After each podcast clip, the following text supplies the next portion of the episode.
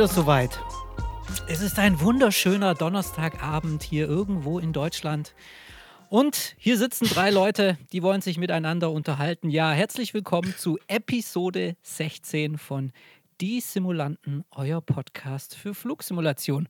Hier ist wieder der Julius. Ich habe schon mein zweites Bierchen am Start, denn wir haben uns mal wieder vor, der, vor dem Aufnahmeknopf ein bisschen verquatscht. Und deswegen dachten wir, jetzt machen wir das lieber mal öffentlich mit Aufnahme, bevor wir hier nochmal eine Stunde quatschen. Und dafür begrüße ich ganz herzlich den lieben Raphael. Hallöchen. Oh, es wird cremiger von Woche zu Woche. Also jetzt ist, sind wir schon fast so bei Sahne. Und natürlich auch den lieben Tommy. Hallo. Ja, herzlich willkommen. Ähm, Jungs, Episode 16 schon. Was soll man dazu Ja. sagen? Wir Krass, werden oder? Puber Pubertät, mitten in der Pubertät. Ja, also wenn wir jetzt, ja, wir sind jetzt quasi im 16., ja gut, 16. Lebensjahr noch nicht, aber es ist schon so eine Pubertät, ja. Also die ersten Haar, okay, nee, lassen wir das jetzt mal. oh Gott, oh Gott, oh Gott. Ja, damit meine ich nur, wer hätte gedacht, dass wir so lang schon jetzt am Start sind. Wir sind jetzt schon seit August am, hier am Aufnehmen und freuen uns natürlich auch jetzt auch diese Woche wieder über alles zu reden, was so die Flugsimulation im Moment beschäftigt und beeinflusst. Und das ist ja eine ganze Menge. Ne? Ich glaube, ähm, letzte Woche, oder nein, halt, Entschuldigung, ich muss es noch lernen. Vor zwei Wochen hatten wir den Martin von Starport in der Sendung und haben uns natürlich sehr auf X-Plane konzentriert, beziehungsweise auf die ähm, Dinge, die der Martin so mit Starport über Aerosoft so an den Start bringt. Haben dann auch noch so ein bisschen über die Flight Simulation Association, FSA, geredet. Aber was wir so ein bisschen links liegen lassen haben, war, ähm, waren so die Sachen, die eigentlich parallel so in der Flugsimulation gerade passieren. Und deswegen dachten wir, wir nehmen heute mal die Sendung. Wir haben ja heute jetzt wieder keinen Gast, jetzt ist wieder die Sendung ohne Gast. Ähm, deswegen nehmen wir jetzt heute mal diesen Platz, um mal so ein bisschen zu besprechen, was so die letzten Wochen passiert ist. Und deswegen, ähm, Jungs, was fällt euch spontan ein? Also ich kann nur an der Stelle sagen, die Flight Simulator Aviation Association oder wie auch immer. Ich habe mir den Namen nicht mal gemerkt, wie immer. Ähm, ist so, ich habe nämlich eine E-Mail bekommen von den guten Herren vor zwei, drei Tagen. Und zwar habe dann Nein. eine E-Mail- doch und eine Benachrichtigung bekommen von denen, dass mein kostenloser FSA-Account, diese kostenlose Testphase, nicht nur auf 30 Tage begrenzt ist, sondern für immer ich diesen kostenlosen Account nutzen kann. Ich empfinde das als ein Signal des Zurückruderns und ähm, äh, ich äh, und ähm, quasi ich dann natürlich vielleicht also richtig habe ich es nicht durchgelesen, aber zumindest, dass ich auf Free-Webinare drauf zugreifen kann und so weiter. Also so eine gewisse ja, Teilversion, wie auch immer. Ja. Ähm, also wenn ich damit vielleicht auch den einen oder anderen Discount abschnappen kann, durchaus eine vielleicht eine sinnvolle Sache. Und an dem Punkt kann ich jetzt sagen, ohne das mit euch besprochen zu haben, durchaus eine Empfehlung vielleicht von der Redaktion, wenn es natürlich in Anführungsstrichen sinnvolle Rabattcode gibt, in diesem Free-Geschichte schon. Ja. Ja, aber, aber, aber Moment, ist das jetzt dann wirklich nur für Leute, die sich schon registriert haben in der Hype-Welle, Welle, in der Hype-Welle, in der Hype-Welle oder ist das jetzt auch für Leute, die neu dazukommen? Das stand in der E-Mail wahrscheinlich nicht, oder?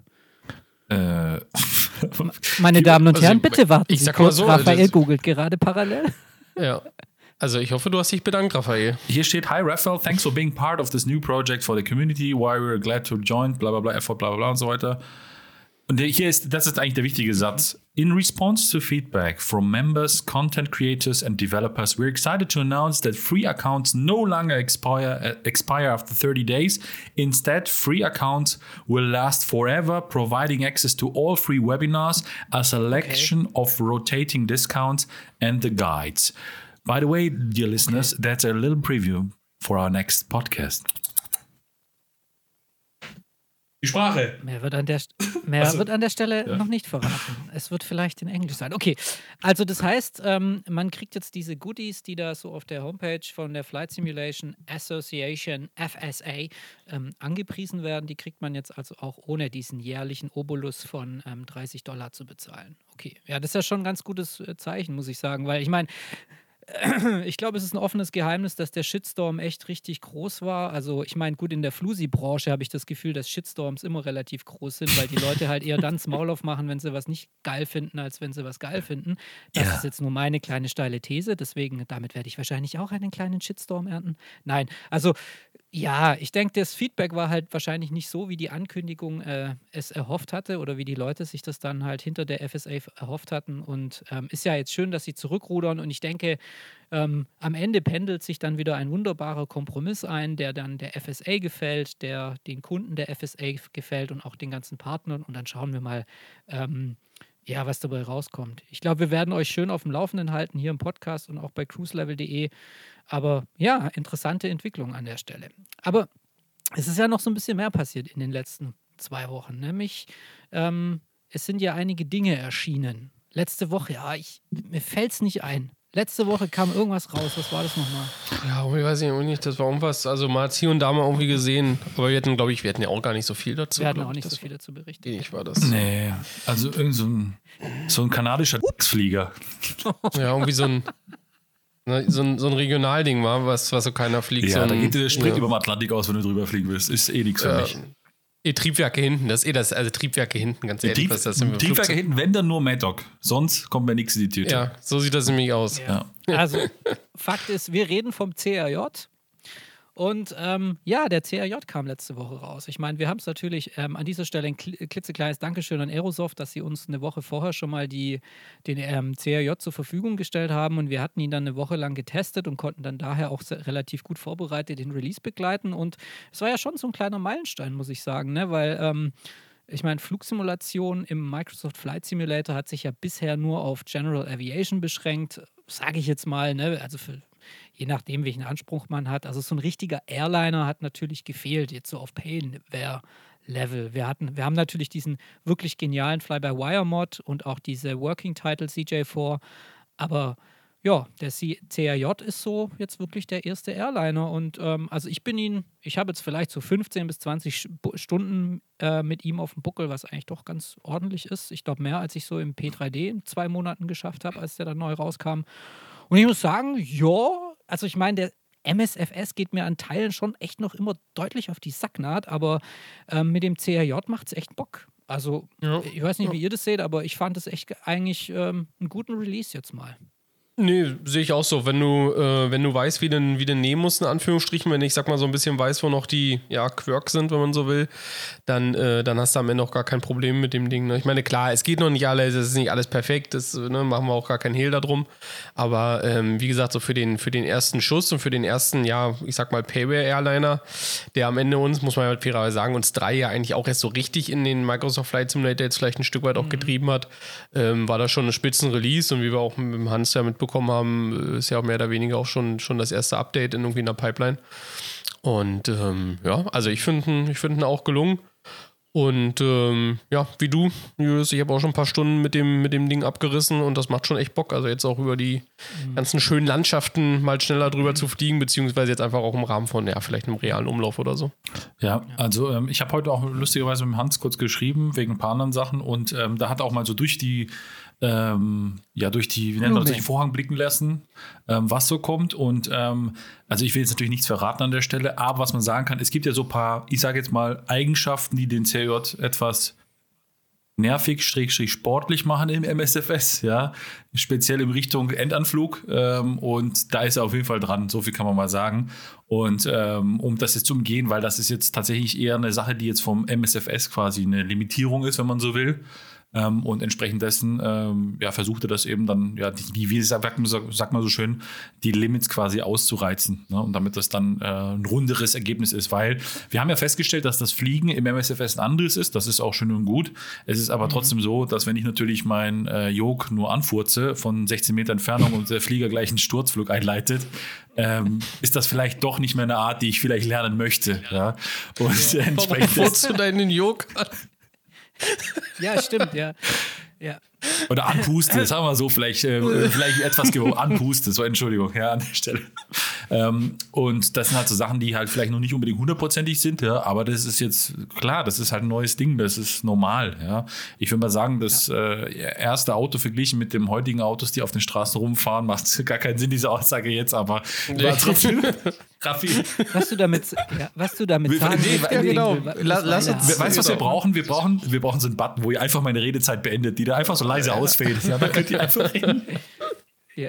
Mister, Mister, Mister, äh, Ihre Redezeit ist zu Ende. Nein, Ja. Nein sehr, sehr, ja, es ist so. Also ähm, ich glaube, wir sind damit jetzt auf dem Weg zu ähm, ich glaube, es ist so ein bisschen ein kleiner Leuchtturm. Jetzt nicht so, oh, geiler, äh, also so, oh, das ist das mega High-Fidelity-Add-on, aber ich glaube, das ist so ein, ein Motivationsleuchtturm, würde ich jetzt mal sagen, für andere Add-on-Entwickler, wie zum Beispiel PMDG oder gut, PMDG, die sind wahrscheinlich in dem, im Hintergrund eh schon voll am Start, aber ich glaube, viele andere Add-on-Hersteller, die im Prepared und X-Plane Add-on-Flugzeuge herstellen, die gucken sich diesen CRJ CRJ gucken die sich den ganz genau an und sehen, ah ja, okay, es ist also möglich. Und die werden wahrscheinlich dem Hans jetzt das Postfach füllen und fragen, hey, wie, wie sieht es mit dem und dem Thema aus? Und werden wahrscheinlich so, sich so voll auf Fachebene voll unterhalten. Aber ich glaube, also ich hoffe es, dass so eine kleine Lawine losgetreten wird und dieser Flugsimulator dann so in den nächsten, sagen wir mal, zwei Jahren dann wirklich gut befüllt wird. Weil ich glaube, der Erwartungshorizont sollte jetzt nicht sein, dass wir in zwei, drei Monaten schon das nächste geile Add-on auf dem Markt haben, da steckt der, der äh, Flugsimulator einfach noch zu sehr in den Kinderschuhen. Ich weiß nicht. Ja. Was ich vielleicht in dem Zusammenhang, weil wir es ja auch schon oft als Thema hatten, äh, war so ein bisschen auch das Preisgefüge. Ne? Das ist ja auch eine relativ, ja, ich sag mal, zum Teil hitzige Diskussion in den sozialen Netzwerken, jetzt speziell bei Facebook dann am Ende auch entbrannt. Und ähm, das war irgendwie ganz schön zu sehen, so die beiden Lager, die, die, die, die schon mehrmals Privatinsolvenzen aufgrund des Flugsimulators angemeldet haben und äh, ich sag mal so die, die, die Neuflusianer, die dann eher so, ich sag mal, äh, im, im 10, 20, vielleicht maximal noch 30 Euro Segment bisher unterwegs waren, ja. die auf einmal so einen Flieger für den, für den Preis des ganzen Simulators äh, dann auf einmal ausgeben sollten. Und das war tatsächlich, weil wir uns ja auch schon mehrfach darüber unterhalten hatten, war tatsächlich auch immer so ein Argument äh, von den, äh, von den, äh, von den meisten, wissen, also wie es denn sein kann, dass quasi ein, ein, Add-on so viel kostet wie, wie das Spiel am Ende, ne? Oder ja, der Simulator jetzt, sorry, ich habe das Spiel gesagt. Ähm, und äh, das war schon interessant zu sehen, äh, was da auch so die Vorstellungen bei den, bei den Leuten sind. Ne? Aber ähm, ich muss sagen, ähm, ich war sogar ein bisschen überrascht von denen. Glaube ich, 49 Euro hat er gekostet, ne? Ohne das jetzt hier äh, in die Richtung zu drehen. Ich habe tatsächlich mir ein bisschen, bisschen mehr gerechnet. Aber ähm, gut, kommt jetzt nochmal das, das Expansion Pack drauf. Aber ähm, ja, war, war interessant, die Diskussion zu sehen. Raffi, go. Ja, bevor wir aber jetzt auf das, worauf alle warten, drauf eingehen, ist folgendermaßen. Und zwar, ich finde gerade, du hast vorher einen schönen Satz gesagt, eben, dass es vielleicht noch nicht das Add-on ist, wo wir uns alle wünschen oder nicht vielleicht so, aber du hast zumindest, ich sag mal, ich will jetzt nicht sagen, den IOSoft runtergespielt, äh, den CRJ, ja, ähm, aber ich sag mal so, vergleich doch mal jetzt, klar, es ist keine PMDG 777 oder 200 LR oder ER oder kein Airbus, ja. Von ist das jetzt ein Positiv- oder ein Negativbeispiel? Ja, das, dazu kommen wir gleich, ja. aber nehmen wir jetzt nur den CRJ und vergleichen mit allen Add-ons, die es gibt, vor, ich sag mal gar nicht so weiter lange, vor fünf Jahren du hättest dir es wahrscheinlich nicht träumen lassen können, dass du so einen geilen Flieger in so einer geilen Environment hast. Punkt. Ende ja. aus. So. Und der CJ, ich weiß, der wird immer gerne so, ich will jetzt nicht verteidigen, um Gottes Willen, ja, aber der wird immer gerne so ein bisschen runtergespielt als, ah ja, gut und so weiter, ja, das ist vielleicht ein tolles Add-on. belächelt wird, er Oder wird belächelt, belächelt, egal wie man es nennt. Ich finde aber nicht, ich finde den CJ, das ist, ein, das ist ein Flieger, der sich durchaus messen kann mit PMDG und Co., meiner Meinung nach. Ja. ja. Ja. Dass er vielleicht nicht unbedingt perfekt ist und hier und da vielleicht zwei, drei kleine Bugs hat, ja. Ähm, das ist mit Sicherheit jetzt der Fall, weil der MSFS vielleicht nicht unbedingt die einfachste Umgebung ist, um das Ganze so schnell umzusetzen, wie es, wenn man sich das wünscht, ja. Aber das müssen erstmal PMDG und Co. nachmachen. So. Und ähm, da sind wir eigentlich bei einem tollen Punkt. Ähm, Im Prinzip hast du es ja gesagt, äh, Julius, eine, quasi eine Art Lawine lostretet in Richtung quasi Entwicklung für die Entwickler, dass sie quasi das im MSFS machen. Dann kommt Tommy mit dem, äh, mit dem Argument Preis um die Ecke, ja, äh, quasi quasi, dass der Preis natürlich auch interessant ist. Und dann natürlich ist es so, dann gibt es natürlich nur einen Namen, den man da nennen kann. Ich sage den Kürzel RSR. Ja, ähm, also Robert oh Senior, Junior, whatever, Frandazzo. Ja, so. Vielleicht muss man das rausschneiden, ja. Aber am Ende des Tages wir haben ja, und das ist das Schöne, für alle, die jetzt einen Podcast hören möchten, der quasi noch in der äh, rosa-roten Bubble World ist, die hören einfach zwei Podcasts zurück, Folge 14, kann man nur empfehlen, denn da haben wir nämlich den Podcast aufgenommen, genau einen Tag vor dem Release der 777-200 ER Expansion Pack für die PMDG. Mit dem Update. Genau, mit dem, mit dem Update. Ja. Und aus der Zeitperspektive von damals gesprochen, bin ich immer noch der Meinung, allerdings, einen Tag später mit dem Release, ist meine komplette Liebe und Freundschaft gegenüber PMDG in reinen Hass ausgeartet. Ich oh, weiß jetzt nicht. aber. Wie ist, es, wie ist es bei euch? Also, also, okay, wir sind mal wieder, meine Damen und Herren, herzlich willkommen zu unserem gerne besprochenen Thema Bepreisung von Flugzeug-Add-ons. Also, ähm, bevor wir zum P- äh, PMDG gleich kommen, möchte ich jetzt noch mal kurz zum CRJ zurückkommen, nämlich zu der Preispolitik. Weil was der Tommy ja so ein bisschen schon so angesprochen hat, war ja, dass sehr viele, sage ich mal, ähm, Nutzerinnen und Nutzer in der Zielgruppe überrascht waren, dass so ein Add-on oder so in deren Augen ein DLC, also ähm, 50 Euro kostet. Ne? Und das hat mir so ein bisschen die Augen geöffnet, als, als ich dann das auf Facebook und auf den ganzen Netzwerken gelesen habe, habe hab ich so ein bisschen erkannt, oh krass, die Zielgruppe des Microsoft Flight Simulators ist echt jetzt eine andere. Ne? Früher war, de, war Flugsimulation schon so ein bisschen spezieller, sage ich jetzt mal, um Euphemismus zu wählen. Ja? Also das war, da waren Freaks am Start, die wussten, okay, wenn ein Add-on irgendwie 50 Euro kostet, dann bekommt man auch eine relative, eine, eine Systemtiefe dafür. Jetzt haben wir auf einmal eine Zielgruppe, die sieht den Flight Simulator einfach nur wie ein Spiel. Wie ein ganz normales Computerspiel, was er ja eigentlich auch ist. Okay, bitte hackt mich in Stücke. Aber ja, und jetzt auf und jetzt kommt da eben so ein Down, so ein DLC dazu raus und der kostet ja so, das ist mir ja gewohnt von anderen Spielen, 15 Euro oder 20 Euro. Und nee, jetzt wollen die da auf einmal in Paderborn von Aerosoft wollen die 50 Tacken dafür haben, dass ich mir so ein Flugzeug irgendwie in den, in den Spiel installiere. Und ich glaube, hier muss man, glaube ich, vielen Leuten jetzt mal erklären, Leute, Flugsimulation ist eben eine Simulation und kein Spiel. Das heißt, da ist hinter vielen Dingen ist eine richtig, richtig harte Entwicklungszeit, Manpower, Stundenpower und diese Zeit muss investiert werden und auch bezahlt werden. Und das müsst eben, liebe Kunden, müsst ihr bezahlen, wenn ihr das wollt. Und deswegen hoffe ich jetzt, hoffe ich, dass dieses Feedback dieser Zielgruppe, die gesagt haben, dass es zu teuer ist, dass das nicht dafür sorgt, dass die Add-ons vielleicht eventuell in Zukunft, jetzt sage ich mal, abgespeckter werden, ja, also weniger äh, Realismus äh, besitzen, damit man sie günstiger verkaufen kann und somit äh, einer breiteren Zielgruppe bereitstellen kann. Also ich hoffe, dass die Zielgruppe, äh, das wollte ich noch kurz sagen, ich hoffe, dass die Zielgruppe eben dadurch erkennt, okay, teuer, ähm, wenn ein Add-on teuer ist, dann bekomme ich auch richtig was dafür. Ne? Dann muss ich mich sogar mal hinsetzen und ein Tutorial anschauen oder ein Tutorial lesen, damit ich das benutzen kann. Ja.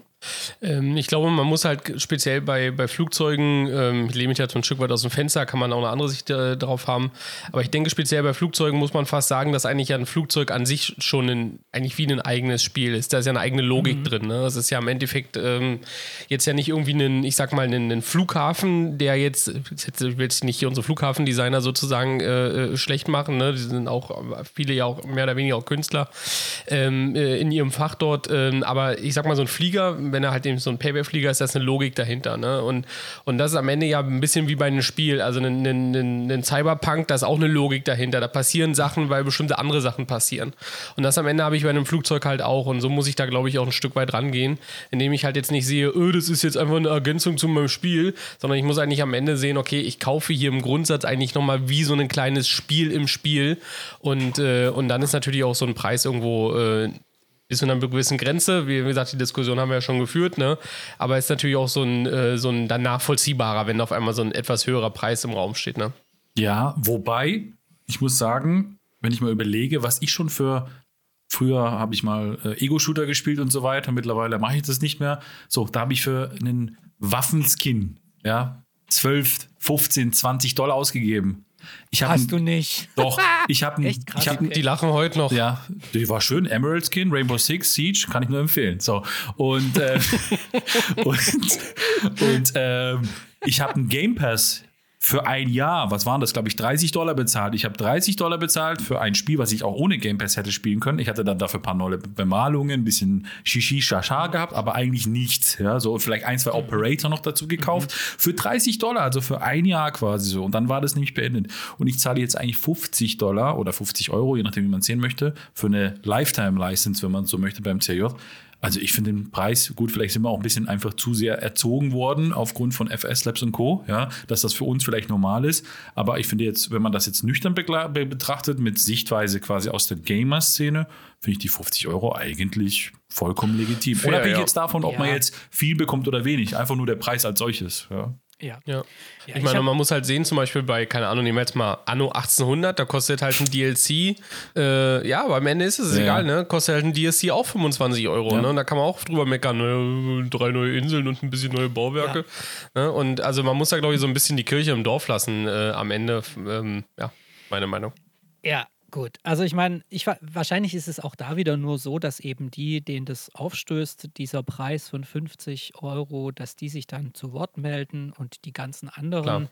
die den Server zum Verdampfen gebracht haben bei Aerosoft, als sie sich den nämlich gekauft haben, die sagen nichts und genießen den in Ruhe. So ist es. So, und viel Leute. wichtiger ist es, dass eben FS Labs und PMDG sich einfach mal an Aerosoft orientieren.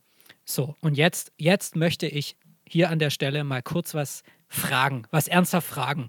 Und da auch äh, damit anschließen an das, was der Raffi vor, vorher gesagt hat, ist eigentlich Robert Randasso eine Hilti auf den Kopf gefallen? Also ich bin ja, Nein. ich bin ja echt tolerant. Ich bin ja echt tolerant. Ich bin ja echt tolerant, ja. Und ich finde die PMDG-Produkte, ich finde ich ja echt auch super. Ich nutze sie.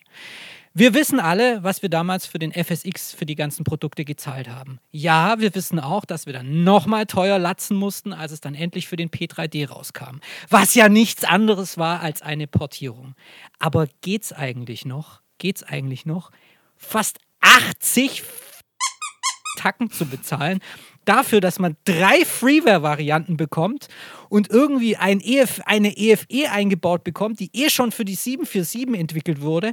Und dann fliegt dieses Ding auch noch bei der, beim Release wie ein Klappdrachen. Also da muss ich echt sagen, what the f is going on? Also ich hatte echt, ich hatte echt selten so, so Rage wie, ähm, also ich war natürlich, ich habe, also okay, okay, okay, ich rede mich jetzt hier in Rage. Ich muss jetzt erstmal hier mir, mir, mir die Flasche an den Kopf halten, aber hey, ohne Witz, also ich bin ja riesen, riesen, riesen, riesen, riesen British Airways Fan, ne? Und diese und wir Simulanten, wir, wir, haben eh, wir, haben einen, wir haben einen Sprung in der Schüssel. Ja, wenn wir, wenn wir eine Airline ähm, simulieren wollen, dann wollen wir das richtig machen. Dann wollen wir, wir wollen keine 737 bei British Airways fliegen, nein, das muss ein Airbus sein. Und wenn wir die 7 777-200 fliegen, dann wollen wir nicht die LR fliegen, sondern die ER. Und dann auch zwar, und dann mit Rolls-Royce Engines. Right, because we're so. Right, British, guys. we're so, we're so British. Genau, so, okay, alles klar. Und deswegen hat es mich zehn Jahre lang gestört, dass ich immer die 777-200 LR fliegen musste in, und, und so tun musste. Als, ja, ich weiß, wir haben einen Sprung in der Schüssel, aber so war es einfach. So, und jetzt endlich, nach zehn Jahren oder was weiß ich, bringen die endlich diese Variante raus.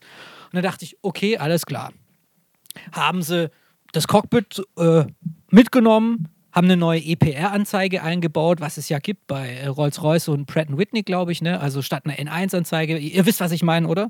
Okay, Ja. haben sie das eingebaut, haben sie vielleicht ein bisschen die Flügel ummodelliert, haben äh, die Triebwerke ummodelliert, okay, toll. Haben irgendwelche neuen Daten in ihre Programmierung eingegeben, weil neue Flugdynamiken am Start sind. Okay, ja, da haben sie sich jetzt Zeit dafür genommen. Okay, ja, verlangen sie vielleicht 30 Dollar dafür. Können sie machen, bin ich dabei. Aber 77 Dollar und 72 Cent. Also, Alter, was geht ab? Also ich war echt, ich war echt schockiert.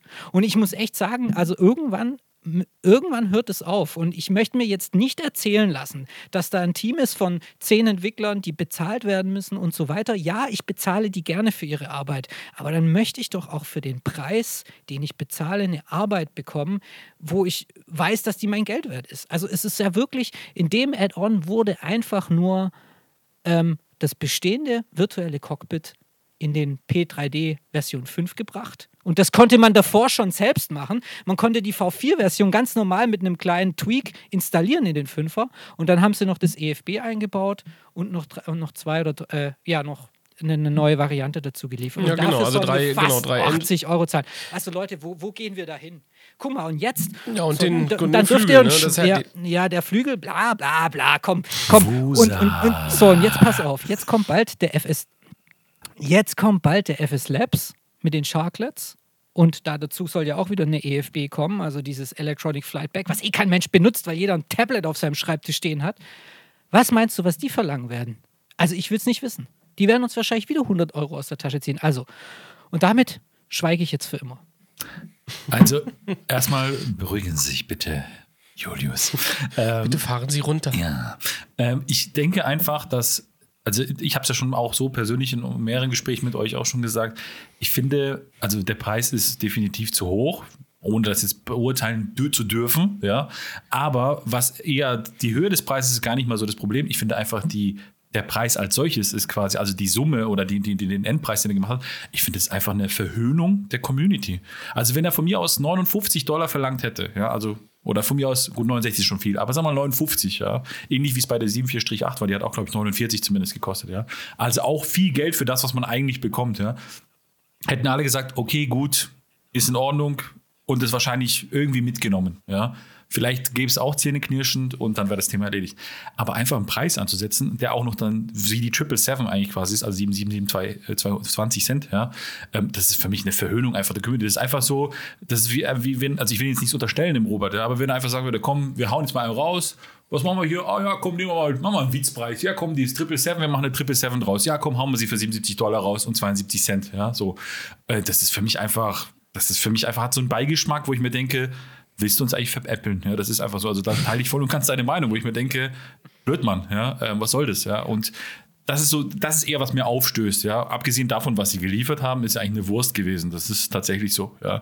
Ähm, das haben auch mehrere andere äh, Entwickler und Freunde, die wir so in dem, der Zeit lang besprochen haben, haben auch gesagt, eigentlich durch die Blume gesagt, ohne jetzt da jemandem was unterstellen zu wollen, ist eine Portierung von V4 bis auf V5 ein Klacks, ja, so. Und dafür die Summe abzuverlangen im Vergleich zu den Features, die geliefert werden, mh, schwierige Sache.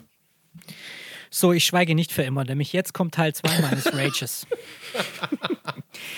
da, da, es fängt ja, da, da hört es ja gar nicht auf. Nämlich, ähm, das erste Lustige war, oder was heißt das erste Lustige? Wo, das erste, wo ich dachte, wow, geil, war dieses ähm, Infamous Operations Center. Ja, also kurz für die Erklärung, für die, die PMDG widerstehen können, ihr habt, ihr habt absolut meine, meinen größten Respekt. Es gibt bei PMDG gibt es ein Programm, das heißt Operations Center, das lädt man ah, sich runter und, damit, und damit installiert man ähm, die verschiedenen Bemalungen für die Flugzeugvarianten und man kann damit auch Updates einspielen. Also ist eigentlich ganz geschickt. Es ist auch vom, vom UX-Design her wirklich schön, schön aufgesetzt. Es ist ein Programm, das ist rund, das funktioniert. Also da, da, da ist wirklich was Gutes dahinter. So, und jetzt war das so, dass sie bei der 200er-Variante jetzt oder bei diesem P3D V5-Update haben sie jetzt auf einmal für die ganzen Varianten, also die 200ER, e haben sie für verschiedene Airlines fast alle Bemalungen umgesetzt.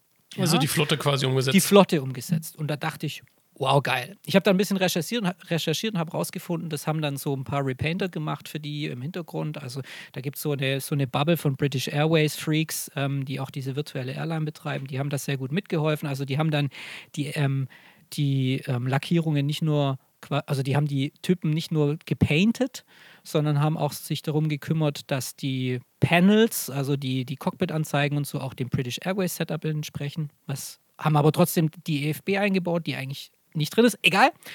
Aber okay.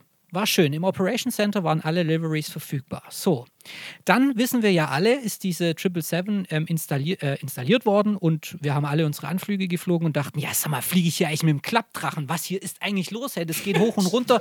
Das geht, das geht hoch, das geht mehr hoch und runter als irgendwie so ein altes Bett in der Jugendherberge. Was ist da eigentlich am Start, hey? Julius, okay. ganz kurz. Trink ja. einen Schluck Bier und beruhigt sich. glaube, das hilft nicht. Ah, ja, auf jeden Fall. Okay, okay. Okay, haben sich alle gefragt, was ist hier los, was ist hier los? Okay, dann wurde dieses Pitch-Problem mit dem Update behoben und so weiter. Und dann wurden ja noch weitere Updates ähm, rausgebracht. Also das muss ich sagen, okay, sportliche Geschwindigkeit, da hat PMDG echt super schnell reagiert, hat alles, ähm, alle Feedbacks verarbeitet, hat die gefixt und so weiter. Aber dann gehst du ins Operations Center und denkst, so, ich bin ein Nerd, ich bin ein Simulant, ich will es ganz akkurat haben. Heute fliegt von Denver nach Hawaii die, Red, die Registrierung November 3245, was weiß ich, von United. So, jetzt möchte ich auch genau die fliegen, nämlich von Denver nach Honolulu oder wie auch immer. Gehe ich in das Operation Center und denke, ja geil, da gibt es ja die ganze Flotte. Die ganze Flotte ist dort jetzt verfügbar. Dann lade ich mir genau dieses Repaint runter und dann kann ich so richtig Pilot spielen. Ja, kann ich so richtig realistisch Pilot spielen. So, jetzt pass auf sind diese ganzen Bemalungen auf einmal nicht mehr verfügbar, sondern nur noch eine. Denke ich so, hä? Was ist denn jetzt hier los? Vor einer Woche habe ich mir doch hier noch komplett die British Airways, äh, die, die British Airways äh, äh, Flotte runtergeladen, habe dann nochmal einen Simulator installiert und nochmal die PMDG und nochmal die ganze Flotte runtergeladen, weil ich so geil finde. Ja, und jetzt auf einmal kann ich nur noch eine Livery installieren? Was ist da los? Ja, hat ähm, PMDG plötzlich dieses Global Flight Operations so langsam eingeflochten. Ja, Global Flight Operations müsst ihr gleich ähm, ähm, äh, erklären, was das ist. Auf jeden Fall ist es jetzt so, dass bestimmte Bemalungen in diesem Operations Center auf einmal nicht mehr verfügbar sind, sondern nur, wenn man Global Flight Operations oder wie dieser Zinnober heißt, wenn man diesen benutzt. Und da möchte ich jetzt kurz Tommy, Tommy ins Boot holen, weil Tommy ist natürlich unser Experte und Rechtsbeistand von cruiselevel.de. Und zwar, ich würde mal gerne wissen, ob es gegen die EUler, also die End-User License Agreement, widerstößt, denn im Prinzip habe ich ja das, also jetzt ohne jetzt hier einen Rechtsexperten aus dir zu machen, ja, aber im Prinzip bist du da doch schon sehr bewandert. Im Prinzip habe ich doch die 777 200 ER gekauft und da waren alle Liveries dabei und jetzt werden sie mir weggenommen und ich kann sie nur wieder haben, wenn ich wieder irgendwas anderes kaufe. Zumindest so sieht es Stand jetzt aus. Widerspricht das nicht eigentlich gegen ein End-User License Agreement? Weil im Prinzip wurde mir das weggenommen, für was ich schon bezahlt habe. Ja, ohne jetzt dir zu sagen, dass die, die Euler, die zwei, wahrscheinlich 2000 Seiten lange Euler zu kennen, ist es ja, glaube ich, so, dass du ja nicht den Flieger an sich kaufst, sondern ich glaube, du kaufst ja nur ein Recht zur Nutzung des Flugzeuges und, äh, und äh, da könnte jetzt durchaus drinstehen, dass sie sich das Recht vorbehalten, bestimmte Sachen dort äh, ja, die anzubieten oder auch nicht anzubieten, müsste man sich durchlesen. Ich schalte meinen Rechtsvorstand an und werde die anzeigen. Ich mache ihn platt. Ich mache die alle platt da. also, ohne das jetzt, weißt du, ganz ehrlich, das ist auch wieder so ein Feld, da, da kannst du auch Fachanwalt für sonst da was sein. Ähm, äh, also für, für diesen Bereich. Ich denke, das ist auch äh, entsprechend schwierig dann. Aber ich sehe es ich seh's mal jetzt, ja, ich sehe es mal jetzt gar nicht mehr aus dem rechtlichen Aspekt, sondern ich sehe es mal jetzt wirklich aus dem als, als User. Ne? Äh, du, du hast was, du weißt, dass du es runterladen kannst und auf einmal nehmen sie es dir halt wieder weg. Was soll das? Ja, aber ja, also, also das fand ich halt ja, aber ich finde nee, ich finde halt gerade die Amerikaner kann man gut anfahren auf dem rechtlichen Beistand oder Weg oder wie auch immer man das nennen möchte, ja, weil die schreiben ja bei einer Mikrowelle rein, dass man da seine Katze nicht reinmachen muss, weil es irgendeinen gab, der es gemacht, hat, die dann angezeigt haben. Also wenn ja. Rand dazu das nicht reingemacht hat, ich hole mir die Kohle. Ich meine, ich hole für alle User der Welt 7.077.200.000 Euro raus. Und dann sage ich hier, Nein, fuck nee, you. Also, Nein, du hast, du, du, hast natürlich am Ende schon recht. Die Frage ist halt nur, ähm, erstmal A, ist es beschrieben worden, was welcher Umfang sozusagen ist? Also ist es irgendwo quasi, ist es dir vorher bekannt gewesen, welchen Umfang du, welcher dir da quasi zur Verfügung gestellt wird? Und das bezweifle ich ehrlich gesagt, dass das irgendwo steht, dass äh, das jetzt genau ausgerechnet American Airlines N753 AK mit im Lieferumfang enthalten ist. Tommy, sei doch nicht so. so willst. Ja, ist, ist ja aber Ich, ich schwöre so. dir, wenn ich die 777 Millionen raushole von Robert Randazzo, kaufe ich eine echte 777, die bemalen wir in die die Simulantenlackierung und fliegen okay. damit die Welt und nehmen unsere ganzen Gäste mit auf eine World Tour.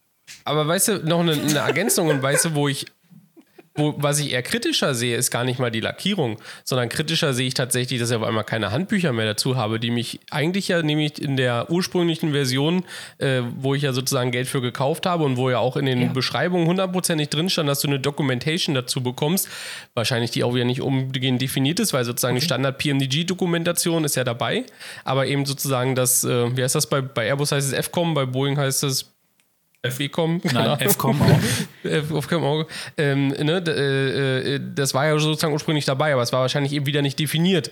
Ja. Naja, jetzt sitzt also, du da.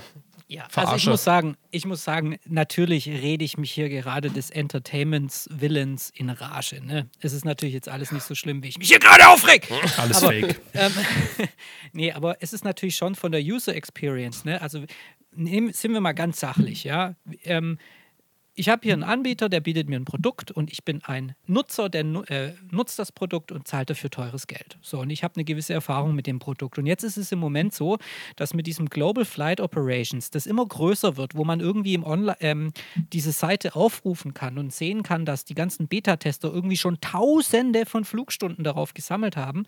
Das wird irgendwie, also dieses GFO, dieses Global Flight Operations, wird ständig erweitert, aber die Community wird komplett im Dunkeln gehalten. Und das finde ich so als, als ähm, potenzieller Kunde ja von Robert Randazzo und PMDG finde ich das so ein bisschen schade, weil vor allem das jetzt auch meine anderen Produkte beeinflusst, also dieses Triple Seven Produkt. Ja, jetzt wurden mir da, also mein Gott, also man kann jetzt natürlich auch sagen, Julius, stell dich nicht so an, ja. Solange du jetzt irgendwie eine Bemalung hast von United, dann fliegst du mit der, dann brauchst du ja nicht 20 verschiedene Bemalungen, an der nur irgendwie die Registrierung ausgetauscht ist. Und das stimmt ja auch. Aber es ist trotzdem so eine komische Erfahrung, dass dieses Operations Center genau immer wieder irgendwie da erweitert wird und neue Funktionen kriegt und auch auf einmal Einschränkungen, die mein bezahltes Produkt einschränken und mir werden diese Einschränkungen aber nicht erklärt.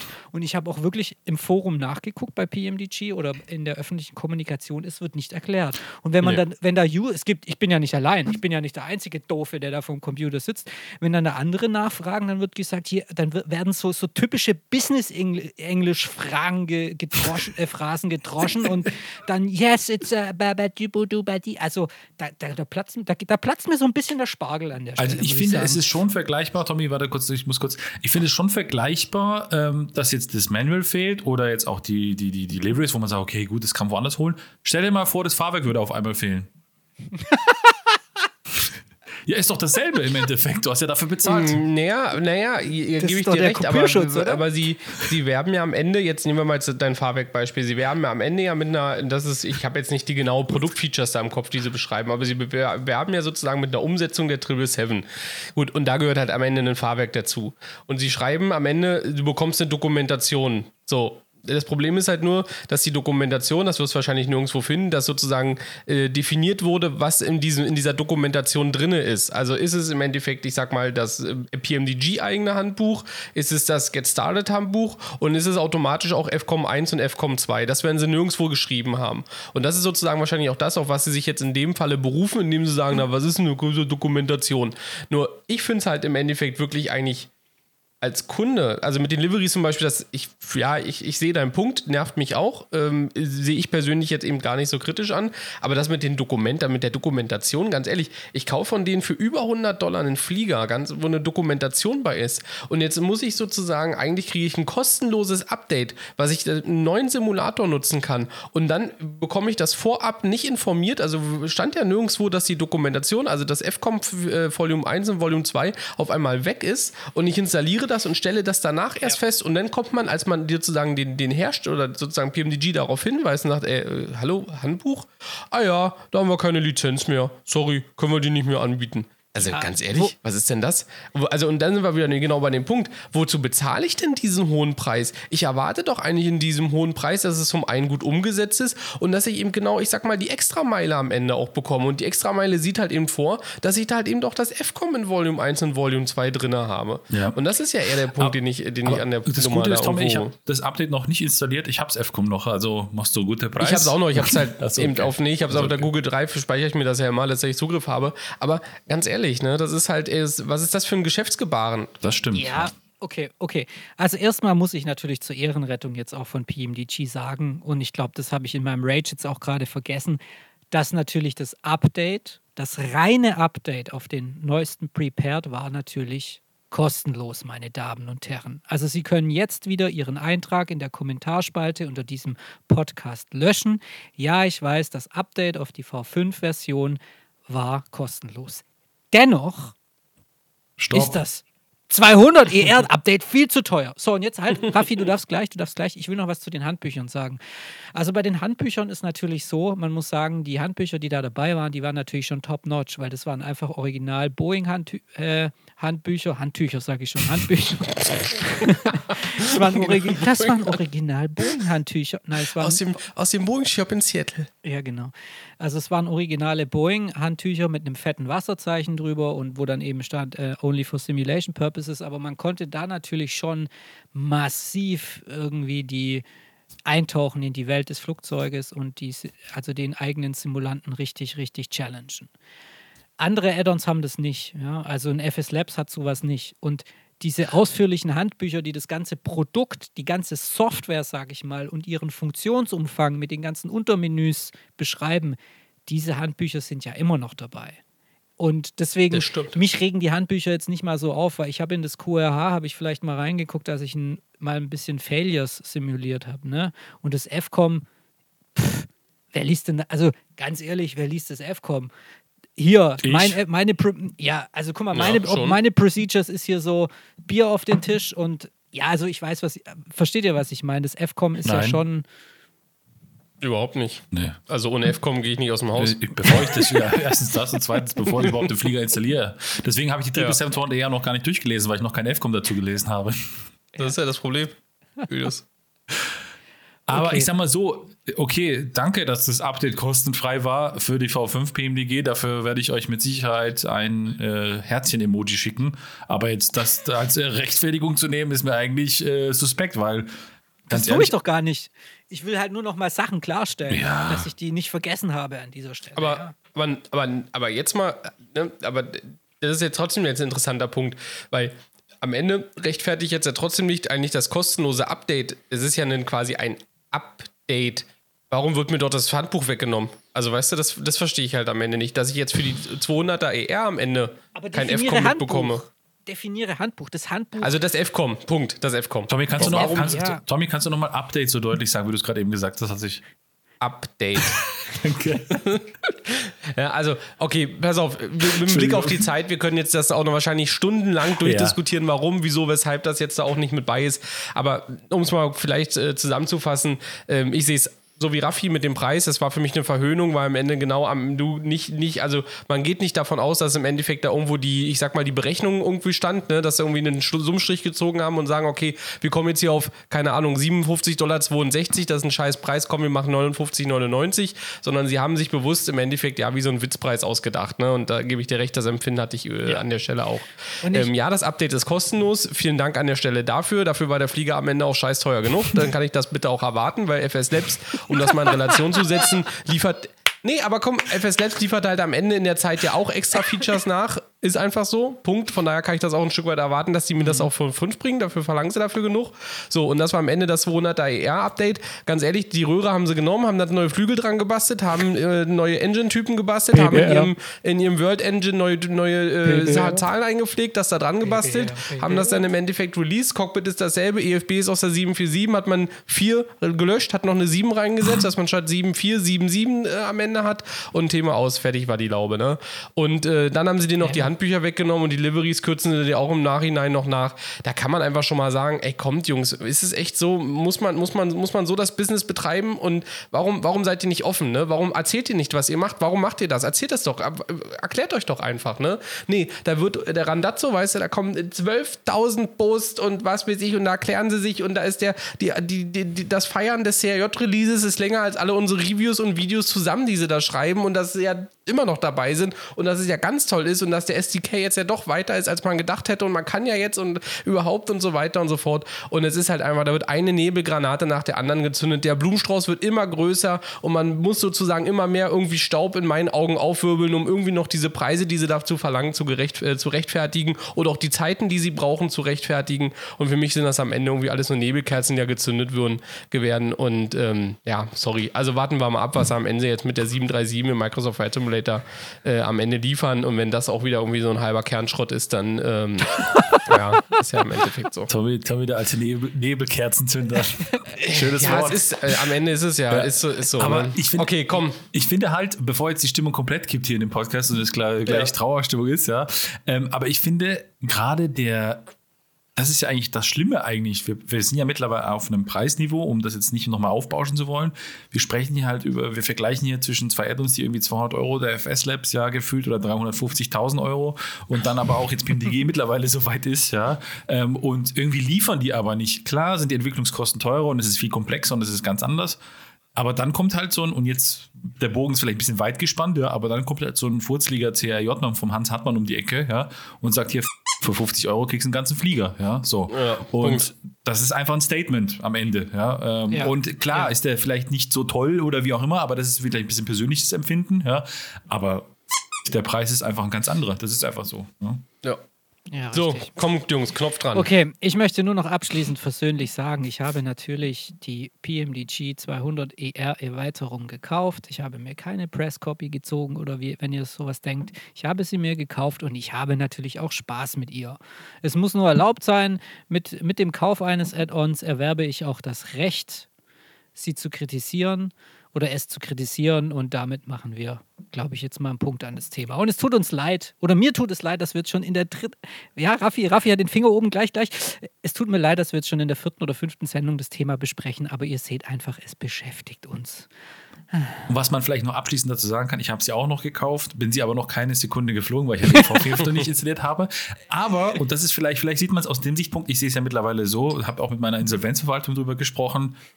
Andere sammeln Rolex, ich sammle, andere sammeln Rolex, ich sammle PMDG-Produkte. Ja? Punkt Ende aus. Ja? Also egal, ob sie Stabile fliegen oder nicht, Sammlerwert. Ja, ist so. So, Jungs, ich habe mich vorbereitet. Oh, Wir wollten es Genau. eigentlich schon vor ein paar anderen, äh, vor, vor ein paar, paar Sendungen machen, glaube ich, vor, vor der Sendung mit Martin. Ich habe mir eine VR-Brille nicht zugelegt, ausgeborgt und sie ausprobiert, ähm, um mal hier vielleicht auch so in diese, ja, vielleicht auch ein Stück weit neue Technologie einzutauchen. Der Raffi hatte auch mal eine, weiß ich, dass äh, die ist auch schon, inzwischen schon wieder verkauft. Ja. Die hat er sich, glaube ich, für DCS hat das CD angeschafft, oder? Ja, nachdem ich sie dann vollgekotzt habe, habe ich sie dann verkauft. Sag ich dir ganz ehrlich. okay, okay, stopp, stopp, stopp. Also, ähm, ich, okay, also du hast dir eine VR-Brille gehört, äh, gehört. Gehört, Ich bin, noch, ausgeliehen. ich bin noch total in, in Rage. Okay, ich würd, mich würde jetzt mal interessieren, ähm, erstmal, wie funktioniert eine VR-Brille so vom technischen Background her? Also schließe ich die einfach meine Grafikkarte an oder Jetzt sind wir wieder. Grafikkarte an oder wie funktioniert das? Also ich will, also beantworte ich dir gleich. Ich will vielleicht ein bisschen, ein bisschen kurz ausholen. Also VR-Brille ist ja schon immer irgendwie mal so ein Begriff gewesen. Man konnte sich aber eigentlich nie am Ende was drunter vorstellen. Man hat immer, ja, es ist so eine Brille, die setzt man sich so auf und dann irgendwie, ja, ist es da drin, da sieht man es halt irgendwie anders, so in 3D, ne? So hieß es ja mal. Und, ähm, und äh, sicherlich bei irgendwelchen Messen oder so konnte man das mal ausprobieren, aber ich bin da nie rangekommen. Ich habe das nie gesehen. Aber jedenfalls bekam ich, es war glaube ich letztes Jahr oder vorletztes Jahr schon, weiß ich gar nicht, bekam ich einen Anruf von meinem Kumpel Danny und er sagte, Alter, ich habe hier eine VR-Brille von einem Typen gekauft, du musst vorbeikommen, du musst dir das reinziehen.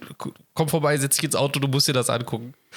Und äh, dann bin ich vorbeigefahren und dann sagte er, Alter, ich habe hier, ich hab hier gerade Google, äh, Google Erde VR an, setz die Brille auf. Ne? Und dann standen wir bei ihm im Arbeitszimmer und ich setze diese Brille auf und wir standen gerade in Tokio und du stehst halt wirklich wie so ein, wie so Godzilla quasi, ja. stehst du in, in Tokio und es sieht halt einfach aus, wie als ob du in Tokio stehst. Und neben dich herum, also du hast ja noch so Kopfhörer damit dran, sind halt so Stadtgeräusche. Und wenn ich meine, du hast das Gefühl, du stehst in Tokio, dann, dann, dann ist das so. Also VR ist quasi eigentlich so, wie wenn du an deinem Schreibtisch sitzt, so wie wenn du quasi in, in, einem, in einem Cockpit sitzt. Das ist halt wirklich am Ende wirklich dreidimensional. Ne? Punkt. Einfach, um, wenn jemand das irgendwie noch nie aufhatte an der Stelle. Es ist wirklich so, als wenn ihr in einem Cockpit sitzt. Dreidimensional, um das nochmal zu sagen. Und so ist es auch bei Google Erde. Es ist halt, ihr steht in dieser Stadt. Ihr könnt nach links gucken, ihr könnt nach rechts gucken, nach oben, nach unten. Es ist, wie als ob ihr in dieser Stadt steht. Und ähm, in diesem Zusammenhang haben wir natürlich auch, weil DCS dann zu dem Zeitpunkt schon eben VR ready oder zumindest das schon unterstützt hat, haben wir natürlich das Ding auch sozusagen direkt an DCS angeschlossen und haben das natürlich auch getestet. Und gleich zu diesem Erfahrungsbericht komme ich gleich, weil jetzt will ich sozusagen erstmal Julius Frage beantworten, ähm, ob man die denn einfach mal eben so anschließt. Ähm, kommt so ein bisschen drauf an. Also die, die ich jetzt hier habe von Danny ausgeliehen, das ist eine äh, Samsung Odyssey, das ist leider schon ein bisschen älteres Modell. Ähm, aber ich sag mal so, ist zumindest auf dem aktuellen Stand, äh, was das angeht, die Auflösung ist ein bisschen schlecht und das auch durchaus ein Kritikpunkt, der, der dann noch kommt. Ähm, aber grundsätzlich, ja, grundsätzlich ist es so, du schließt die Brille an, jetzt die speziell hat jetzt einen HDMI-Anschluss und einen USB-Anschluss. Ähm, ist jetzt hier auch zum Beispiel bei meiner Grafikkarte, ich habe jetzt eine 2080, äh, ist auch noch ein HDMI-Anschluss frei. Da kommt halt einfach eben äh, neben den beiden Monitoren, die ich hier zu stehen habe, äh, kommt einfach noch eben die VR-Brille mit dran und halt ein freier USB-Port. Und dann steht da unten rechts erstmal, ähm, ja, du, habe ich erkannt, vielen Dank. Und ähm, dann musst du in der Regel noch so ein bisschen, ich sag mal jetzt vorsichtig, Betriebssystem installieren äh, für diese VR-Brille. Ähm, Samsung bringt ein eigenes mit. Ähm, für manche Spie Spiele, das ist, kommt immer so ein bisschen drauf an, brauchst du auch Steam VR. Das ist quasi nochmal so ein Programm von, vom, vom Anbieter Steam, wer jetzt auch hier diese ganz normalen PC-Game-Anbieter ist, genau, Steam VR. Zum Beispiel DCS läuft darüber. Das musst du dir erstmal installieren. Und ähm, dann brauchst du tatsächlich noch einen USB-Dongle, äh, um, die, ähm, um diese beiden Greifer, die du da mitgeliefert bekommst, damit die, die quasi der Computer die auch erkennt. Und wenn du das hast, dann bist du eigentlich tatsächlich äh, an der Stelle äh, ready to go. Und ähm, genau, so, und ich habe es jetzt ausprobiert im DCS und äh, im Microsoft Flight Simulator. Okay, krass. Und, und ähm, aber das, ich will noch mal, deswegen habe ich nach der Hardware gefragt. Ja, ja. Also man braucht doch eine gewisse Grafikkartenstärke. Also du hast Ja, gesagt, ja, du hast eine ja, ja. 2080. Wenn ich das jetzt an meine 1070 äh, anschließe, dann werde ich wahrscheinlich untergehen, weil welche welche Auf also ist das man hat dann ja irgendwie pro Auge einen Bildschirm, ne? Und welche Auflösung hat dann da ein Genau. Bildschirm pro Auge? Also das ist jetzt eben so ein bisschen genau der Punkt. Also ich glaube, die, die ich hier habe, und äh, das weiß ich nicht, äh, ehrlich gesagt nicht genau, ich habe es versucht rauszufinden. Ähm, ich glaube, ein Auge hat irgendwie 1500 noch was, mal halt hast du nicht gesehen. Das ist relativ niedrig äh, an der Stelle. Und äh, das ist auch zeitlang eben immer eine Kritik äh, an den VR-Brillen gewesen, dass wenn ich die jetzt so für Google Erde und so weiter benutze, gar kein Thema. Aber wenn ich dann mit zum Beispiel DCS fliege oder auch Microsoft Flight Simulator, ist es einfach zu ungenau. Also es ist einfach zu, zu, zu grob, es ist zu unscharf. Ne? Also ich kann die Instrumente halt nur sehr schwer erkennen. Oder ich muss halt wirklich dann am Ende rangehen. Also ich muss halt wirklich dann eben den Kopf nach vorne machen ähm, und muss dann rangehen, um das zu sehen. Das ist natürlich ein bisschen schwierig, gerade bei DCS im Luftkampf, wenn dann irgendwie ein anderer Flieger oder sowas ist, das ist halt unmöglich zu erkennen. Ähm, deswegen ist äh, an der Stelle tatsächlich, also wenn man sich damit spielt, sich sowas anzuschaffen, da muss man tatsächlich schon in die äh, Brillen gehen, die halt echt eine hohe Auflösung haben. Ne? Und da sind wir jetzt, glaube ich, gerade in dem Bereich, was jetzt gerade rauskommt oder auch schon seit letztem Jahr draußen ist, wo wir so ein bisschen in diesem 2K-Bereich sind, beziehungsweise beziehungsweise was dann auch hoch in diesen 4K-Bereich geht. Aber die sind natürlich auch entsprechend teuer. Ne? Also da reden wir dann pro Brille auch mal schnell über 1000 Euro, okay. die man dann da schon auch in die, in die Hand nehmen muss.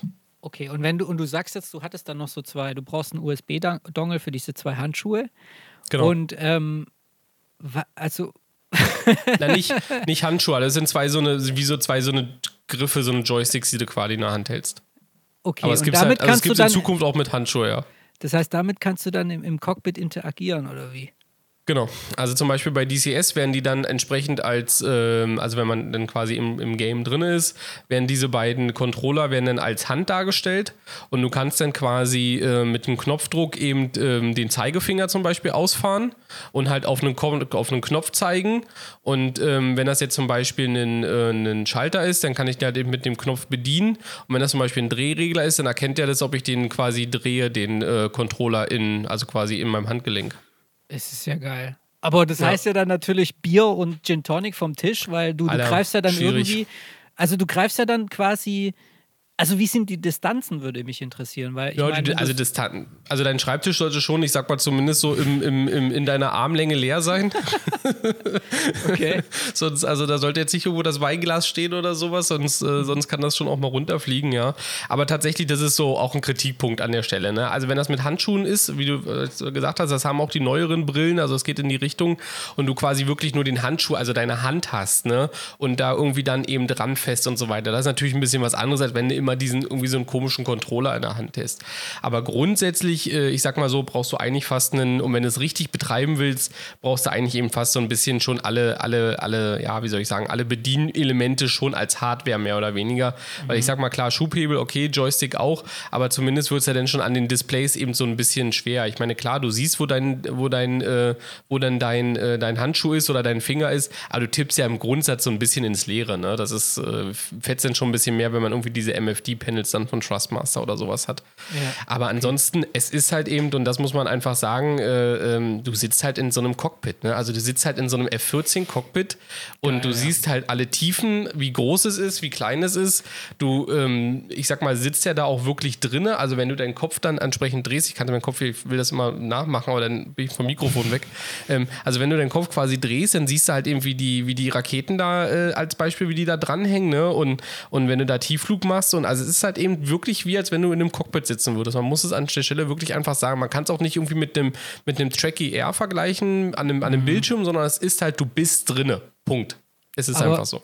Aber der Raffi hat ja auch die Brille gehabt und hat sie ja dann weiterverkauft, weil bei dem war das so, der ist ja natürlich damals wieder, wie er halt so ist, äh, DCS, ich brauche eine VR-Brille. Und dann hat er irgendwie die VR-Brille aufgezogen und ist in die F-16 gestiegen und losgebrettert und hat irgendwie gesagt, hey Leute, ich mach gleich einen Eimer voll. Also wie ist es so mit diesem Schlechtwerden? Ja, also ich glaube, also zum einen ist es, ist es Einstellungssache, es ist Übung und es ist auch eine Typsache. Also ich glaube, am Ende ist es so ein bisschen, es ist wirklich individuell, ob dir dabei schlecht wird oder ob dir dabei nicht schlecht wird. Tja, und äh, also, ich, also mir ist aber, ich, ganz ehrlich, mir ist aber auch schon schlecht geworden. So ist es jetzt nicht, ne? Das ist halt eben, äh, aber die Frage ist halt, wie lange, also das längste, was ich mal bei DCS geschafft habe, waren, glaube ich, zwei Stunden. Dann ist irgendwann so ein bisschen, wo die Kopfschmerzen so ein bisschen an, angefangen haben und wo dann auch dir so ein bisschen schlecht wurde. Da ist natürlich am Ende mal die Frage, was ist es am Ende? Ist es vielleicht ein bisschen die schlechte Auflösung, die die Brille hatte? Ne? Ist es vielleicht auch manchmal wie so ein bisschen das Geruckle, ähm, weil es eben schon auch sehr rechenintensiv einfach äh, an der Stelle noch ist. Ähm, wobei, da nochmal naja, zum Microsoft Flight Simulator da wirklich sehr positiv äh, heute herausgestochen hat, als ich es getestet habe. Ähm, also ich sag mal, das ist so ein bisschen individuell, das muss man tatsächlich ausprobieren, äh, ob man da anfällig ist oder nicht. Ich denke, es ist so ein bisschen so wie, so wie Seekrankheit am Ende. Ne? Das ist so, mancher einen trifft, mancher nicht. Ja, wobei ich muss sagen, ich war schon überrascht, weil zum Beispiel, also früher, da haben wir an der, an der Wiesen, da haben wir 10 Maß getrunken, noch 14 Haxen reingepresst und dann sind wir noch die Olympia 30 Mal gefahren, war auch kein Problem. so, ähm, wirklich, ist so, ja. Also, das ist, äh, egal, das, äh, wir machen mal ein Oktoberfest-Special, wenn das Oktoberfest wieder da ist, dann erzähle ich mal ein paar Anekdoten. So, aber, ähm, also ich bin da wirklich unempfindlich, was ich damit sagen wollte, was jetzt wirklich so, äh, wie nennt man das? Hyperanexioxia, Noxia, Nixinoxia? So ist die genaue Fachbezeichnung. Und ähm, Motion Sickness. Motion Sickness, genau ja. so. Ich bin da eigentlich wirklich unempfindlich, auch Rennsimulatoren, alles möglich mit, mit Bewegungen und auch diese, was man kennt, diese Ringe von Astronauten so reingehen, wo sie nie Probleme gehabt. VR-Brille, Raffi hat sie sich gekauft, angezogen und klar, da steht auch drin, Achtung, wenn du natürlich das erste Mal auf fährst, setz dich einfach nur in den Simulator rein und bewege ihn gar nicht, sondern bleib einfach statisch stehen und guck dich nur herum. Mach das mal so als Übung zwei, drei Mal und dann erst das nächste. Und es ist. Raphael, Blue Angels F18. ich habe gleich, das, hab gleich das Blue Angels F18-Programm geflogen, ja. So. Und ähm, es ist geil. Es ist auch, ich bin auch damals noch in Peter Rege, das ja übrigens auch, habe ich das auch mal getestet. Ja. Sieht auch, also es ist echt geil. Du fühlst dich halt, ich bin damals 747 geflogen von PMDG war das letzte Mal, wo ich im echten Flieger in einem Cockpit war, tatsächlich auch eine 747. Und ähm, es ist schon geil. Du hast halt das Gefühl, du bist wirklich drin. Diese Räumlichkeit, die dir an einem ja. 2D-Monitor, obwohl du ein 3D-Modell dahinter siehst, die ist ja nicht gegeben. Und das ist halt das Geile. Aber ich bin halt, wie ihr schon richtig rausgestellt habt äh, oder rausgefunden habt, halt einen völligen Quatsch geflogen. Loopings, alles, weil es halt einfach Bock gemacht hat. Das war echt geil. Also du fühlst dich halt drin. Eine Platzrunde fliegst du ganz anders. Du guckst halt wirklich dahin, wo du halt mhm. äh, in, im Downwind bist. Ja, dann guckst du nach links. Okay, gut, alles klar. Jetzt fliege ich in den Crosswind rein. So. Ähm, und ähm, und ähm, Baselag, nicht Crosswind. Und ähm, es ist halt, das ist schon geil. Wenn man es aber übertreibt, so wie in meinem Fall, ich hatte wirklich keinen Scheiß. Ich hatte wirklich zwei Tage lang Kopfschmerzen. Mir war schwindelig einen Tag lang danach. Also nicht nur, dass ich abgesetzt habe, zehn Minuten, dann geht es wieder gut. Ich war wirklich zwei, drei Tage ausgenockt. So habe ich das bei mir noch bei keinem anderen Ding kennengelernt. Und äh, das war der Grund dann einfach. Krass eBay Kleinanzeigen, tschüss, ja, so bin ich einfach konsequent, ja. Ähm, und habe es dann auch mhm. an äh, einen Kumpel von uns verkauft. Ähm, aber für mich einfach nichts, weil ich es auch wahrscheinlich übertrieben habe, einfach in dem Moment. Ja. Okay. Und wie, also wie gesagt, wie, ja. wie gesagt, ja. also ich ja, einfach, also ich muss sagen, bin, bin, bin, bin schwer begeistert, aber wie gesagt, an der Stelle wirklich, ähm, also man muss einfach aktuell wirklich Geld in die Hand nehmen, wenn man das genießen will, einfach weil man die hohe Auflösung braucht. Punkt. Also wer irgendwie mit einem 2K-Monitor unterwegs ist oder gesagt 4K, der braucht es am Ende auch in der Brille, sonst ist er nicht zufrieden. Und ja. ähm, Julius, willst du noch was sagen? Sonst würde ich jetzt mal kurz noch meine Ausführungen zum Microsoft Flight Simulator führen. Äh, weil, ich will nur noch ähm, eins ja so fragen. Ja, ja ich will genau. eins fragen, das passt da vielleicht dazu, weil braucht man da dann irgendwie Nackentraining wie ein Formel-1-Fahrer, weil dieses Ding ja dann auch schwer ist und man dann ja. quasi so ein bisschen, mhm. also das ist schon ordentlich du, schwer, oder? weil der hängt ja Fallschirm und alles Mit dahinter. der Feuerbrille kriegst du quasi einen Physiotherapeuten zur Verfügung gestellt für die ersten zwei Wochen und der macht quasi das Formel-1-Training mit dir dann. Ja. Nee, okay, also die okay. ist schon, die ist schon schwer, ja. Also das ist, also es sind jetzt keine 5 Kilo, ne? Ist jetzt nicht so, dass sie hier gerade so den, ne? Aber die wird schon, ich denke mal, so ihre, ihre, ihr, ihr Kilo wird sie schon haben am Ende, muss man aber fairerweise sagen. Und okay. ähm, das merkst du dann irgendwann auch, ja. Aber wie ist es denn jetzt ähm, im MSFS, Tommy? Weil ich meine, ich habe jetzt nur DCS und das war natürlich völlig wieder bescheuerte Erfahrung. Aber wenn man das jetzt wirklich sachlich und korrekt angeht, wo ich von dich jetzt mal ausgehe, dass du es gemacht hast, wie ist denn die ja. Erfahrung im MSFS mit einer Feuerbrille? Also eigentlich mega, muss ich echt sagen. Echt? Ähm, wie gesagt, das Problem, nochmal um dann an der Stelle, deswegen, wenn, wenn es Leute schon 2K-Brillen haben, die werden noch ein bisschen andere Erfahrungen haben. Bei mir ist halt einfach die Auflösung zu schlecht, muss man einfach sagen. Aber nichtsdestotrotz, es ist wirklich von der Performance her, äh, also ich bin geflogen mit der äh, Diamond DA42 im Grand Canyon oder sozusagen den Grand Canyon lang. Geil. Das macht schon mega Bock. Ähm, ist von der Performance auch wirklich, wirklich, wirklich gut. Du fliegst es auch wirklich anders, das, äh, das Flugzeug. Und ähm, was ich echt sagen muss, ist halt, äh, äh was wirklich krass ist, du hast ja trotzdem diese Spiegeleffekte überall. Ne? Also du hast ja trotzdem auf deinem Flügel diese PBR-Effekte, wenn die Sonne da drauf strahlt. Du hast ja trotzdem diese Effekte, wenn sozusagen irgendwo Wasser ist und da die Sonne sozusagen irgendwie draufsteht. Ne? Und wenn du das eben noch in dieser, wirklich in dieser 3D-Welt hast, mit diesem, äh, mit deinem richtigen Cockpit und so weiter, was ja da, was was du ja siehst, ne? Ähm, halt, da ist das, es ist wirklich unbeschreiblich an, an, an der Stelle. Und, ähm, und das hat schon echt Bock gemacht. Also da äh, durch, durch den Grand Canyon oder auch da im Grand Canyon lang zu fliegen, äh, das ist schon, ja, ist schon irgendwo ein bisschen einmalig. Also das ist schon, das macht schon echt Laune. Und äh, die zweite Runde war dann tatsächlich mit dem CAJ. Ähm, und da muss ich ehrlich gesagt gestehen, ich bin eine Platzrunde in Olbia geflogen. Alter. Das ist halt, du sitzt halt einfach so im CAJ-Cockpit. Punkt. Es ist einfach so, ne? Du sitzt da drinnen, es ist einfach mega krass modelliert, es ist äh, mega performance-stark und äh, wie gesagt, du fliegst ihn einfach wirklich ganz anders. Man muss echt so sagen, so der Takeoff, das ist alles das, das, flutscht einfach, ne? Und, und das ist äh, irgendwie alles sauberer, du fliegst es viel sauberer. Und ähm, ja, und dann drehst du die Runde, fliegst das Ding an, landest das und äh, es ist halt, es ist unglaublich. Und ähm, so, und als Abschluss sozusagen an der Stelle noch, äh, war dann nochmal eine Nachtrunde über Vancouver. Und, äh, und da genau dasselbe. Du hast diese Lichter da unten, äh, verschiedenfarbig. Du drehst da deine Runde, fliegst den Flughafen an. Äh, es ist irgendwie die Lagerhalle, die dann da beleuchtet ist. Und wie gesagt, das alles wirklich in dieser 3D-Welt. Also ich würde an der Stelle fast behaupten, Kommt wahrscheinlich noch so ein bisschen drauf an, eben so ein bisschen die Bedienung an, äh, ist halt noch so ein bisschen nervig, in Anführungsstrichen, weil du eben verschiedene andere Sachen nicht siehst und auch irgendwie mit ranzoomen und so, das ist manchmal ein bisschen, ein bisschen tricky. Aber ich würde mal fast an der Stelle behaupten, ich denke, das ist in, in fünf Jahren, ich will nicht sagen ein Standard, aber ich glaube, diese VR-Welt, äh, die wird einen viel höheren Stellenwert haben, als sie es heute hat, weil es mhm. äh, umso mehr Leute sich das da mal reinfinden oder das mal mitmachen. Äh, also, ja. Also, mich würde an der Stelle auch mal wirklich von den Hörern, die sollen mal bitte in den Kommentar schreiben, die schon im VR unterwegs sind, wie sie das so empfinden, empfunden haben oder empfinden. Aber äh, das gibt wirklich nochmal eine komplett neue Dimension in dem Microsoft Flight Simulator, diese VR-Unterstützung an der Stelle. Und dann gerade noch jetzt auch mal in einem richtigen Airliner, ne, den du entsprechend dann auch bedienen kannst und ähm, ja, also ich bin wirklich schwer begeistert, muss man an der Stelle echt sagen. Es ist geil, also das kann ich, das ist so vielleicht meine Erfahrung, die ich nochmal dazu sagen kann, jetzt nicht im MSFS natürlich, so wie du es detailliert erklärt hast, aber einfach dieses, und das kannst du wahrscheinlich auch bestätigen, Tommy, dieses Raumgefühl, ja, du bist ja, einfach das ist in einer anderen genau. Welt, Punkt, Ende aus. Ja. Und das kann man nicht beschreiben, wenn man es nicht gesehen hat. Das ist, klingt zwar komisch, so ist, ist, aber so, ja. Ja, also wenn du, ich meine, du sitzt da drin und du, es ist ja eben nicht wie dieses Tracky Air, wo du quasi dann eben die, dein, deine, deine, dein Bild quasi vom, vom Monitor ja veränderst, sondern es ist ja wirklich, als ob du eben drinne sitzt und eben ja, einfach deinen Kopf nach oben. Du bewegst ja halt deinen Kopf auch nach oben. Ja. Und das setzt ja diese Brille halt entsprechend um. Also du hast ja quasi diese komplette Welt ist ja um dich herum und du bewegst ja quasi mit dieser Brille lediglich den Kopf dort drin. Und äh, wenn du dann oben die, die Lichter machst, machst du halt eben an und, und wie gesagt, eben dieses räumliche Gefühl. Plus dazu eben dann noch die Außenwelt. Und wenn du dann eben eine Platzrunde fliegst, dann, dann sitzt du halt da und duckst dich, damit du halt an der Scheibe vorbeigucken kannst. Ne? Das ist das Geile. Und, und ja. das ist halt eigentlich das Geile. Oder auch, also du, du oder auch man hat das ja. Gefühl, dass man gewisse Dinge einfach anfassen kann, ne? Und man greift ja, auch mal ja, hin, genau. obwohl da nichts ist, ja. Aber der, das ist halt so, das ist, das ist schon, das ist eine andere Welt einfach. Das ist schon geil, definitiv. Oder wenn du halt eben dann links, links guckst und so ein Stück den, den Kopf weiter und dann irgendwann so dein, dein Winglet vom CIJ siehst, das ist schon, ja, also es bockt einfach. Man muss echt sagen, es bockt einfach. Ich, also ähm, ich, an der Stelle, wenn ihr wirklich damit spielt, mit dem Gedanken und ihr die Kohle habt, wirklich, nimmt die Kohle, macht es, probiert es mal aus. Ähm, und ja, entweder passt es oder ihr müsst mal eBay-Kleider zeigen, das dann wieder verkauft. Also, Der Raffi verkauft euch. Also ich glaube, ich kaufe mir eine VR-Brille wieder, sobald der FS Labs die Sharklets rausgebracht hat, nur dass ich sie berühren kann. Nur deswegen.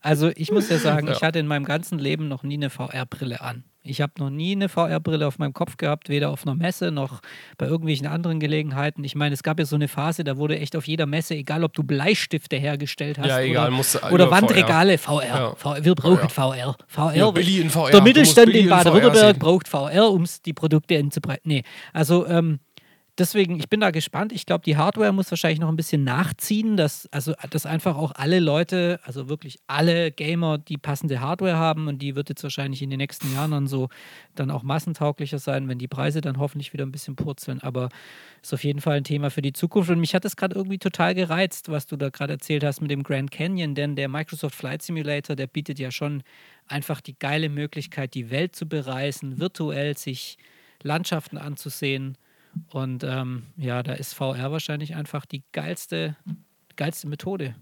Ja, für, für ist so. Augen. Ne? Also wie gesagt, ja. also King ist äh, die Auflösung, das, da müsst ihr drauf achten, aber ansonsten, ähm, ja, also wie gesagt, wie Raffi schon gesagt hat, man kann es, ohne dass man es aufgehabt hat, man, man kann es nicht beschreiben, man muss es einfach mhm. wirklich an der Stelle mal, äh, mal wirklich gesehen haben. Ne? Ja. Das ist einfach so. Gut, Männer. Es ist eine Jetzt Stunde. haben wir nur über PMDG-App geraged. So viele ja. Themen, die noch offen sind. Ja, ich muss mich entschuldigen. Ich bin vielleicht vorher auch ein bisschen rausgeraged, aber ähm, ja, der, der kühle Gerstensaft hat es gerade wahrscheinlich begünstigt, aber es musste einfach mal raus. Und naja, wir, haben, wir ja. haben ja noch ein Thema. Ich weiß nicht, Jungs, wenn wir es noch machen wollen. Wir hatten ja auch einen von einem, von einem, von einem Leser, ich habe leider den Namen nicht äh, auf dem Schirm, aber sozusagen äh, die Frage noch, in welchen Simulator man denn noch investieren kann oder sollte oder und so weiter. Wollen wir das jetzt noch behandeln oder nicht? In welchem Simulator man was? Ob man in welchen Simulator man noch investieren kann, zum Beispiel Ach jetzt X-Plane so. 11, weil oh X-Plane 12 noch kommt oder ob man Prepar 3D überhaupt noch, wenn jetzt der Microsoft Flight Simulator am Start ist. Tja, wer, ja, wer will das beantworten? Ich glaube, da gibt es keine richtig oder falsch. Ähm, also ich kann nur vielleicht aus, wenn das vielleicht so in Ordnung ist, aus meiner Perspektive sprechen, ähm, ist so, dass der P3D mit Sicherheit noch das ein oder andere Investment erfahren wird, spätestens wenn die Sharklets rauskommen mhm. von den FS Labs. Das wird so wahrscheinlich, ich will jetzt nicht sagen, das letzte äh, Update oder das letzte Investment sein. Das wäre jetzt vielleicht falsch, weil man weiß ja nicht, was noch kommt, aber zumindest das letzte zu erwartende. Beim X-Plane sehe ich es ein bisschen anders. Ich glaube, da wird schon noch einiges passieren. Aufgrund dessen auch, weil die Erwartung zumindest da ist, dass wenn der V12 rauskommt, dann die V11.5 Produkte teilweise dann unter Updates oder auch so noch übernehmbar sind. Ja. Ähm, wo ich jetzt tatsächlich, und da glaube ich, sind wir uns einig, nicht mehr investieren würde, wären in FSX in irgendeiner Art und Weise, ja, wenn es überhaupt noch was gibt oder in mhm. FS9. Ja. Also ich, ich investiere in das, was mir Spaß macht. Ich glaube, darum geht es am Ende des Tages. Ich habe mich gestern oder vorgestern, ähm, vorgestern Abend wollte ich endlich mal wieder meinen X-Plane auf Vordermann bringen und dachte, das ist eine Sache von zwei Minuten oder so. Aber ich habe ähm, gewisse Dinge geupdatet, SkyMax Pro und was weiß ich, und wollte da mal die Updates ausprobieren. Und es hat mich irgendwie wieder drei Stunden gekostet, die ganze Sachen, weil dann hat wieder das eine Programm das andere gestört und so weiter. Das ist, war, war eine Erfahrung, die ich bisher im X-Plane nicht hatte, weil der X-Plane eigentlich echt gut funktioniert. Und da, da war ich echt wieder so, oh, jetzt habe ich wieder drei Stunden verschwendet. Aber dann bin ich einen Abend später, habe ich einen kleinen 45-Minuten-Trip gemacht mit dem A300 mit dem Beluga, der jetzt rausgekommen ist von Inibills und das war einfach, hat mega Bock gemacht.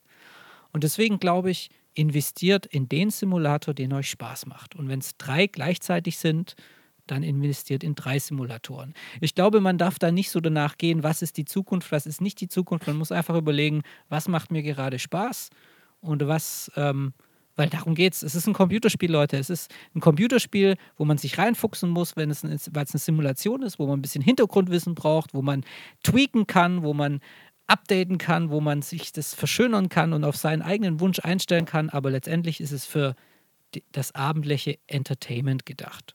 Flugschüler würden jetzt vielleicht sagen, okay, in X-Plane oder wie auch immer kann man auch gut Verfahren trainieren und so weiter, aber es ist ein Entertainment-Produkt. Investiert in das, was euch Spaß macht. Ja, gut, man kann ja schon so ein paar Sachen dann im Endeffekt ja auch absehen. Grundsätzlich gebe ich dir natürlich recht. Aber die Wahrscheinlichkeit, dass, wie Raffi schon gesagt hat, X-Plane 5, äh, L5-Flieger natürlich im 12er laufen, die Wahrscheinlichkeit ist halt am Ende schon relativ groß. Ne? Ja. Und ähm, Klar, man muss jetzt fairerweise sagen, ich denke, von diesen großen äh, Entwicklerschmieden, da wirst du schon auch immer irgendwie ein Update dann äh, entsprechend bekommen, egal ob es jetzt irgendwie gegen, gegen Geld ist oder vielleicht auch kostenlos. Ähm, wo man natürlich so drüber nachdenken könnte, wäre, wenn ich jetzt, keine Ahnung, noch im V oder im V4 unterwegs bin und mir jetzt irgendwie einen speziellen Net-On kaufe, was nur für den V4 kompatibel ist, ob das dann nochmal irgendwie in den V5 kommt. Aber ich denke, sobald man da irgendwie in den namhaften Bereichen unterwegs ist, ist das, glaube ich, am Ende auch äh, gar nicht so ein, so ein Brainer zu sagen, okay, kaufe ich mir jetzt jetzt das Add-on oder nicht, weil äh, mit großer Wahrscheinlichkeit wird halt einfach in den neuen kommen. Und am Ende weißt du eh nie, wann eine neue Version kommt, ob da einer das nochmal nachzieht. Ich meine, ne, wir waren ja dann, man wurde ja schon manchmal im Stich gelassen, aber so ist es halt am Ende. Ne? Das ist halt eben so ein bisschen, ja, vorsichtig gesagt, die Gefahr.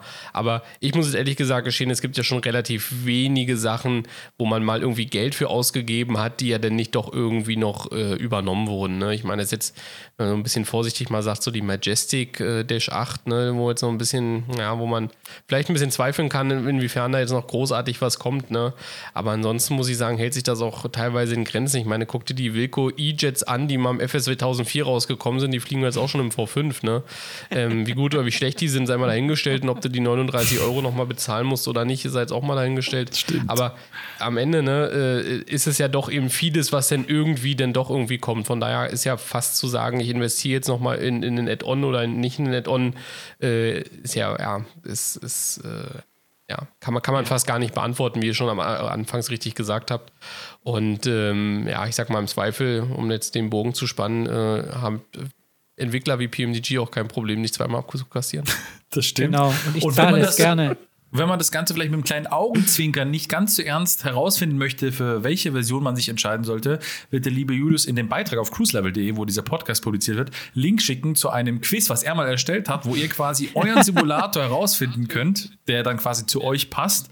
Und vielleicht ist das ja eine Art von Wegweiser, in welchen Simulator ihr in Zukunft nur interessieren, äh, in- interessieren, investieren möchtet. Interessieren, ja. Genau. Egal in welchen Simulator ihr investiert, ich hoffe, ihr investiert zumindest auf Spotify durch den Play-Button auch in zwei Wochen wieder in euren, auf euren, unter euren, über euren Podcast die Simulanten von cruiselevel.de. Ja, ich würde sagen, Leute, das war Episode 16. Wir haben heute echt gut abgeraged, haben echt gut performt. Ich muss jetzt duschen gehen, aber ähm, das, das äh, berichte ich dann vielleicht in der nächsten Sendung. Apropos nächste Sendung. Nächste Sendung haben wir einen ganz speziellen Gast natürlich wieder geplant, eingeplant.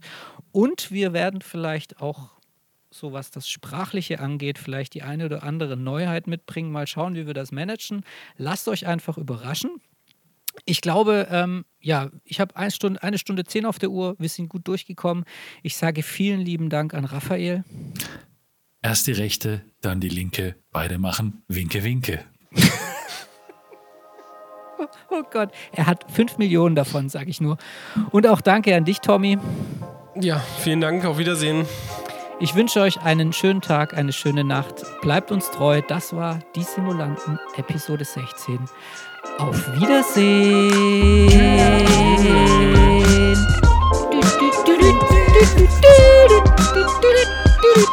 Stopptaste.